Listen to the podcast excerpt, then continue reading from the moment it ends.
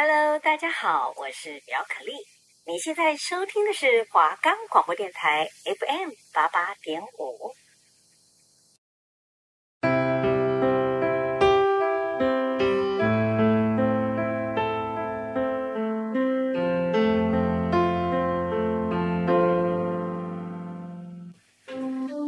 台湾大员福尔摩沙，台湾地名的由来。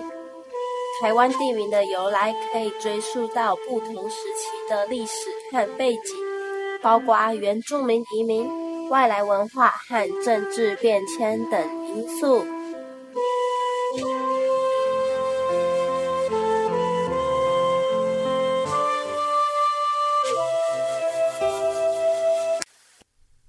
我们的节目可以在 First Story、Spotify、Apple Podcasts、Google Podcasts、Pocket Casts。On Player，还有 KKBOX 等平台上收听，搜寻华冈电台就可以听到我们的节目喽。大家好，欢迎来到台湾岛的西斯特利，我是今天的主持人郭允鹏，我是蔡佩珍，欢迎收听我们的节目。我发现台湾人很喜欢用福尔摩沙来命名，诶，台湾研发的卫星叫做福尔摩沙卫星，台塑的英文叫做 Formosa Plastic。而且还有福尔摩沙合唱团跟福尔摩沙高速公路，这些都跟福尔摩沙有关。是啊，台湾人真的很喜欢用福尔摩沙命名呢。但你知道吗？曾有段时间，台湾人在翻译外国文献时会回避使用福尔摩沙，而推估原因竟然可能和帝国主义殖民有关呢。究竟是谁第一个说台湾是福尔摩沙？福尔摩沙这个词的中文翻译又是如何？从连接帝国主义变成现在我们熟悉的美丽之岛呢？许多人可能听过福尔摩沙会被人拿来称呼台湾。起源自十六世纪，有一个葡萄牙水手经过台湾，大喊了一声“哇，福尔摩沙”，也就是他觉得眼前的台湾真的是个美丽的岛屿。但其实这个故事的真实性到今天还是历史学者们争论不休的题目。嗯。我记得一九九六年，葡萄牙政府有发行一套非常精美的纪念币，名字叫做“发现福尔摩沙台湾”。币上标明的年代是一五八二年，可是为什么不是一般所认知的一五四零年呢？葡萄牙是最早发现新航线，早先来到东亚经商，也是最先发现台湾的。那么葡萄牙人是怎么发现台湾的呢？所有的历史教科书跟历史老师都会这么说。十六世纪中叶，一五四三年或一五四四年，葡萄牙船只在经过台湾海面时，从海上远眺，发现台湾岛上高山峻岭，林木苍绿，甚是美丽，于是高呼“伊利亚·佛莫萨”，也就是美丽岛的意思。那么，这艘船只的舰队的名字是什么呢？船长是谁？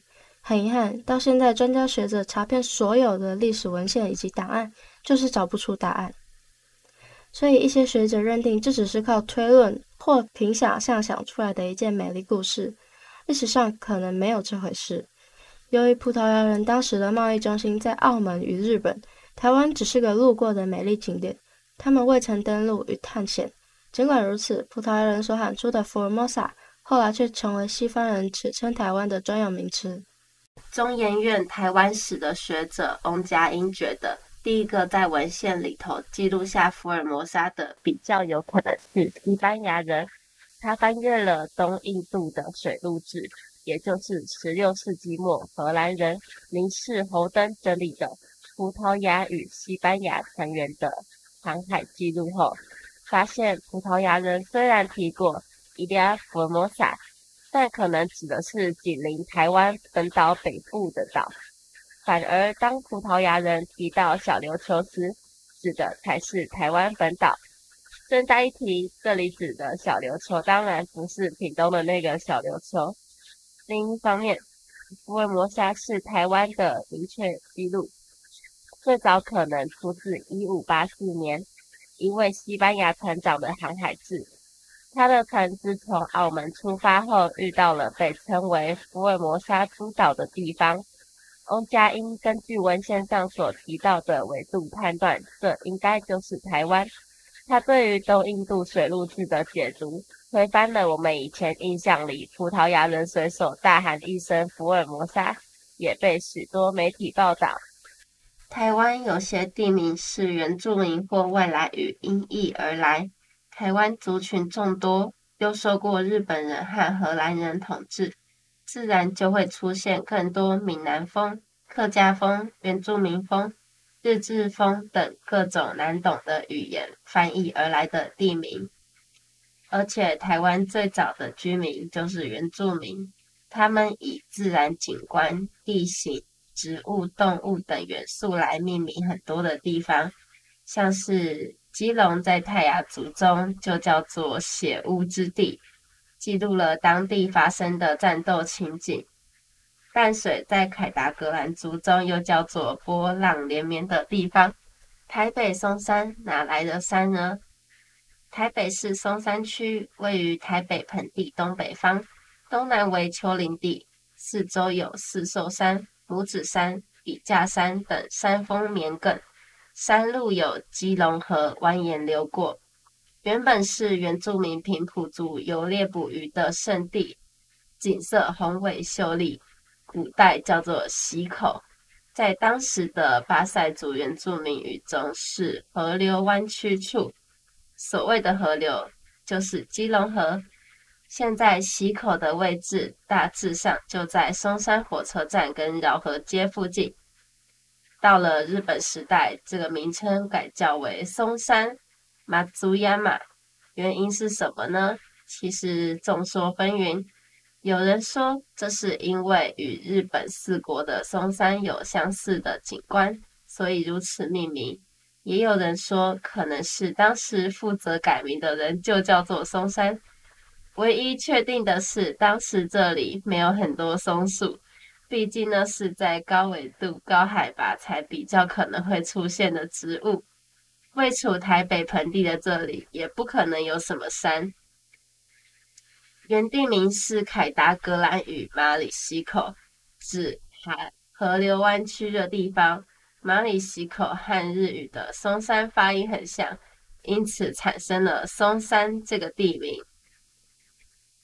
台中市的大甲也是原住民语来命名的。这边以前是道卡斯族的居住地，大甲的地名也就是道卡斯平埔族称道卡斯翻过来，而闽南语的大甲又叫做大甲，与道卡斯听起来相似。至于清水，以前又叫做牛骂头。以前是一个叫做巴布拉的平埔族生活的地方。汉人来台的时候，发现他们叫做狗马克，而牛马的读音听起来跟巴布拉族的原住民语相似，所以那边就叫做牛马社或牛马头。牛马头在一六五零年只有。五十八户的汉人开垦，而且他们一度又改名叫做感恩社，直到光绪的时候割让给日本。日本发现牛骂头有滚滚不辍的泉水，所以叫此地清水。而且日本人将当地的地级制度调成跟日本一样，将清水的地级设为街。故当时清水又叫做清水街。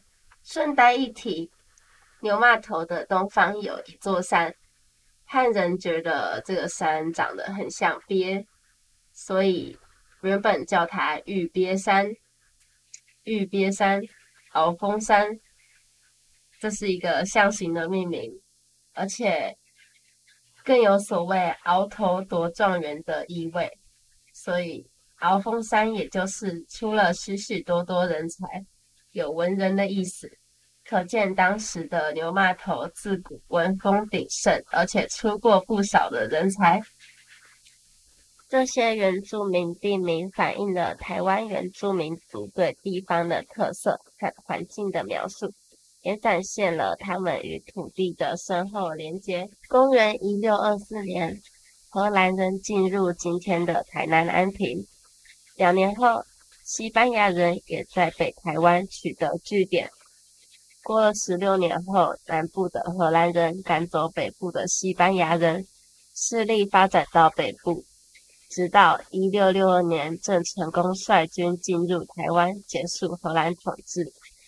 这三十八年间，荷兰人与西班牙人在台湾当然使用了很多的新地名，现在也有许多地名还可以清晰的看到荷兰与西班牙人殖民的痕迹。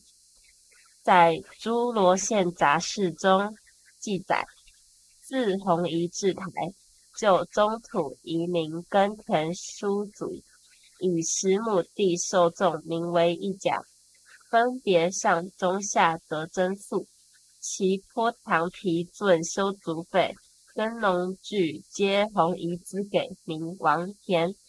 荷兰时期来自中国闽粤的汉族。称公家拥有的田地为王田，后来就成为了地名。像今天的永康、台中的大肚一带都留有王田的地名，而甲的土地面积计量单位也是荷兰在台沿用至今成为的地名。至于王田是哪个王哪个田，富贵角有多富贵？三雕角真的有三只雕吗？野柳怎么没有看到很多柳树？红毛港、红毛田、红毛井、红毛皮，到底哪里有这么多的红毛？这都要从一六二六年西班牙开始在台北殖民开始。当时西班牙人在社寮岛，也就是现在的和平岛，建筑了圣萨尔瓦多城。西班牙另外在基隆新建新建四座堡垒，其中有一个叫做米兰的圆塔，可能位在百米瓮。西班牙人在一六四二年因为不敌南部的荷兰人势力而退出北台湾，荷兰人接收米兰圆塔并加以扩建，被后人称为荷兰城炮台，也就是现在的白米瓮炮台。白米瓮地名的由来有很多说法，其中一个传说是荷兰人攻占基隆地区，当时人们为了避难，于是纷纷到海边的山洞内躲藏。但时日一久，躲来的食物用尽，此时有人发觉一颗石头像米瓮的形状，而且不断的涌出白米，那个米量正好足够所有人温饱一餐。但当时有些贪心的人想要独占多一些米，于是将米瓮口挖大，但从此你不再涌出。当然，这只是一个警惕世人的神话，不可考证。西班牙人占领北台湾时，一六三三年，为了寻找金矿，在台湾的东北角登陆，以故乡地名圣地亚哥命名。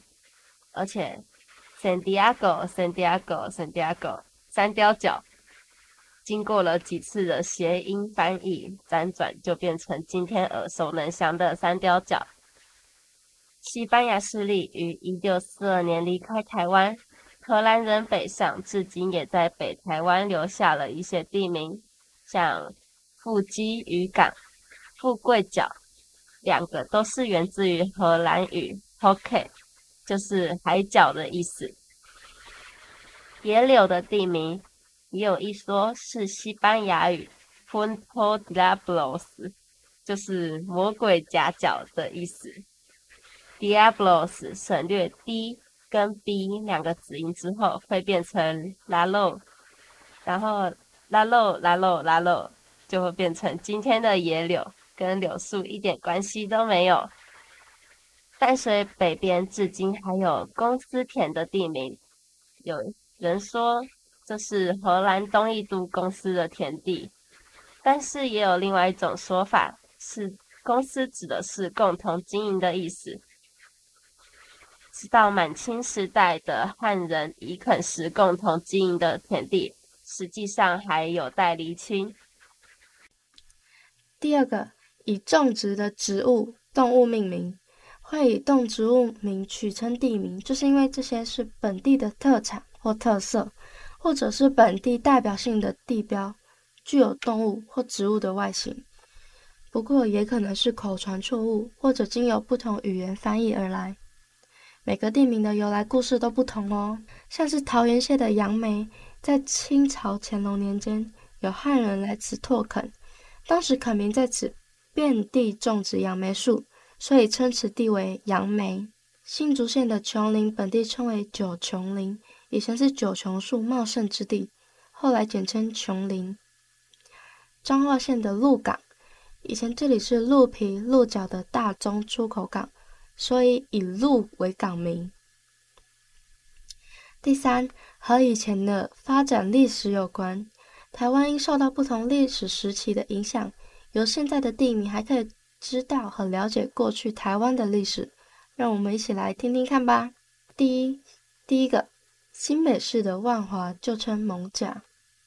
当时平埔族人以独木舟自淡水河上由载运农产品与汉人交易，平埔族称独木舟为蒙甲。南投县草屯，原称草鞋墩，正好位于台中盆地的东源山路，为进入埔里中途要站。挑夫往返休息换草鞋的地方，众人舍弃的草鞋日渐堆积成墩，所以命名为草屯。屏东县的车城，先民为了抵御原住民的攻击，以载农作物的牛车围绕城墙，用以筑城，所以称为车城。第四，数字地名怎么来？看到数字地名，就表示这是一种以数字和计算单位来命名的地名。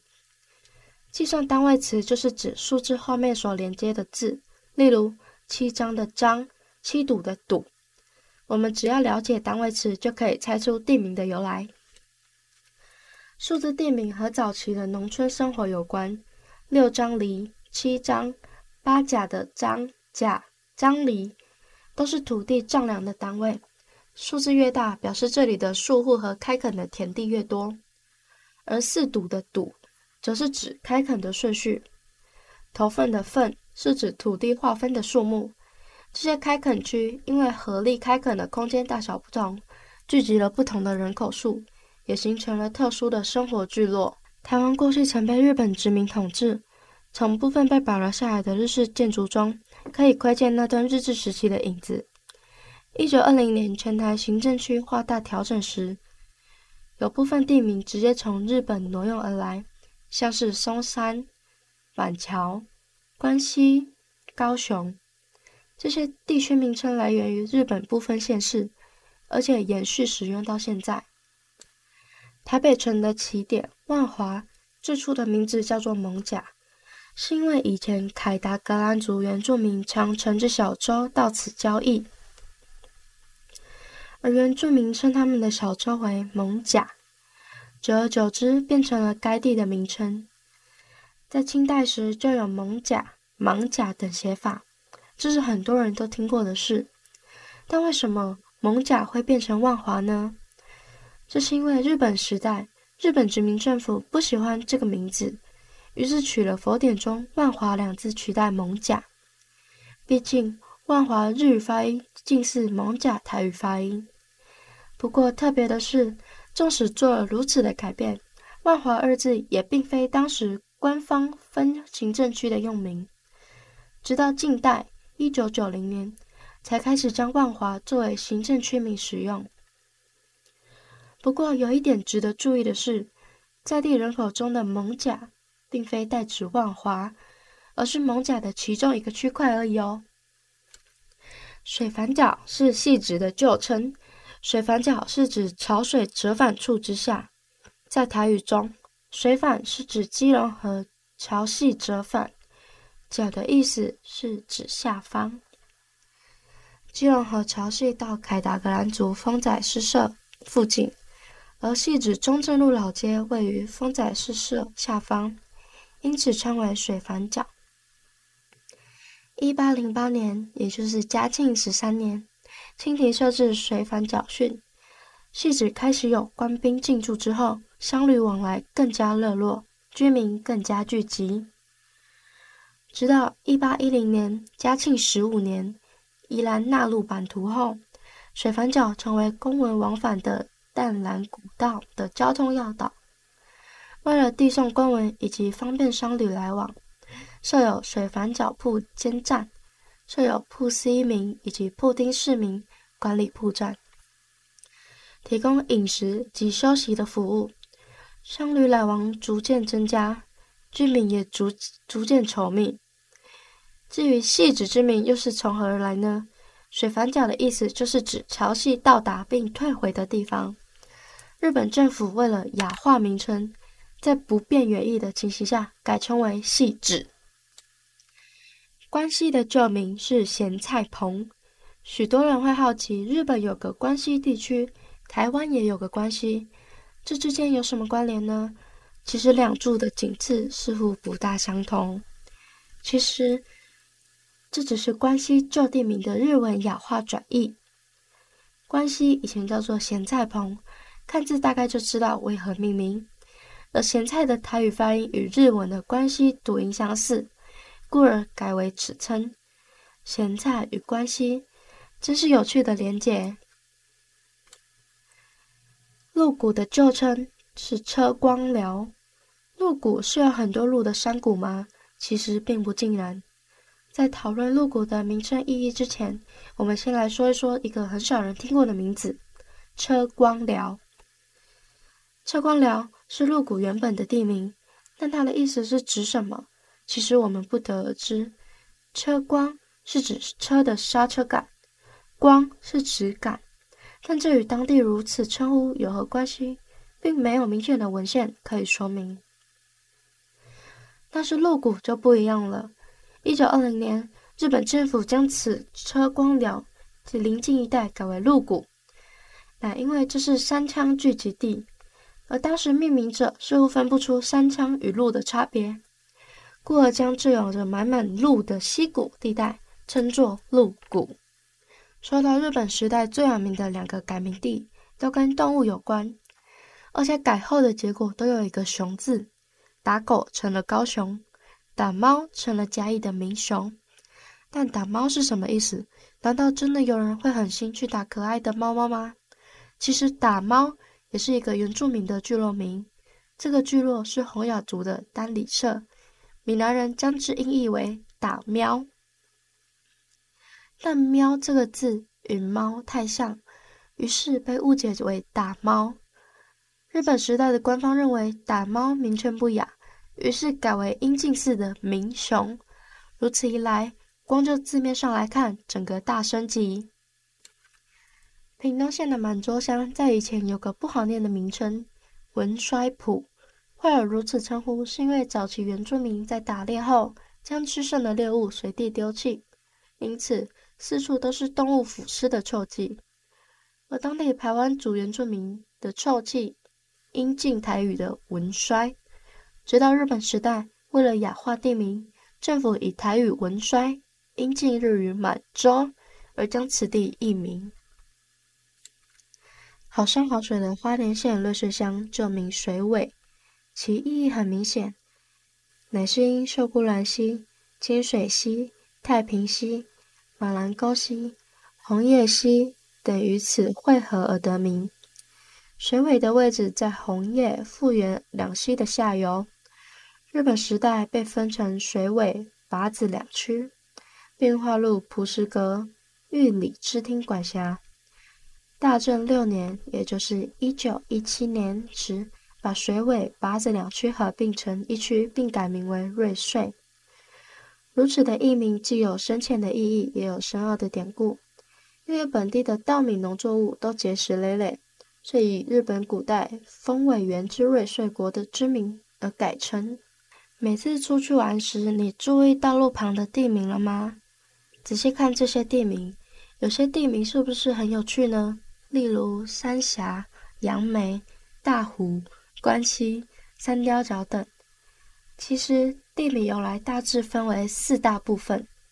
第一个，从地名看地形，轮、坎、平、坑、角、崎这些文字的意思，就代表各种高低不同的地形。例如，轮是沙丘，坑表示低地，以这些字作为地名，代表这里过去的地形特征。举个例子，三峡旧称三角涌，位于大汉溪汇纳横溪三峡溪的地方，是一块三角形的平原，三条河流在此汇集，所以称三角涌。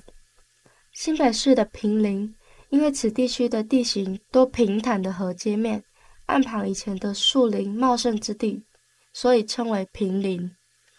还有屏东县的坎顶，崁顶的地势高亢，四周地势低平，有河水流过，雨季常淹水，只有此处免于水患，就将此处取名为坎顶，取其地势高，适合居住的意思。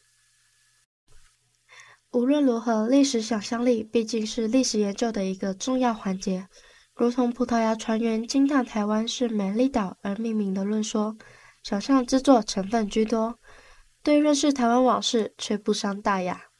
同理，荷兰人为占领台湾的很久很久以前，台湾已在世界史舞台上露脸。面对零星的史料，应该容许历史想象力来编织 history。这里是台湾岛的西斯特利。我是郭允鹏，我是蔡佩珍，我们下周见，拜拜。拜拜。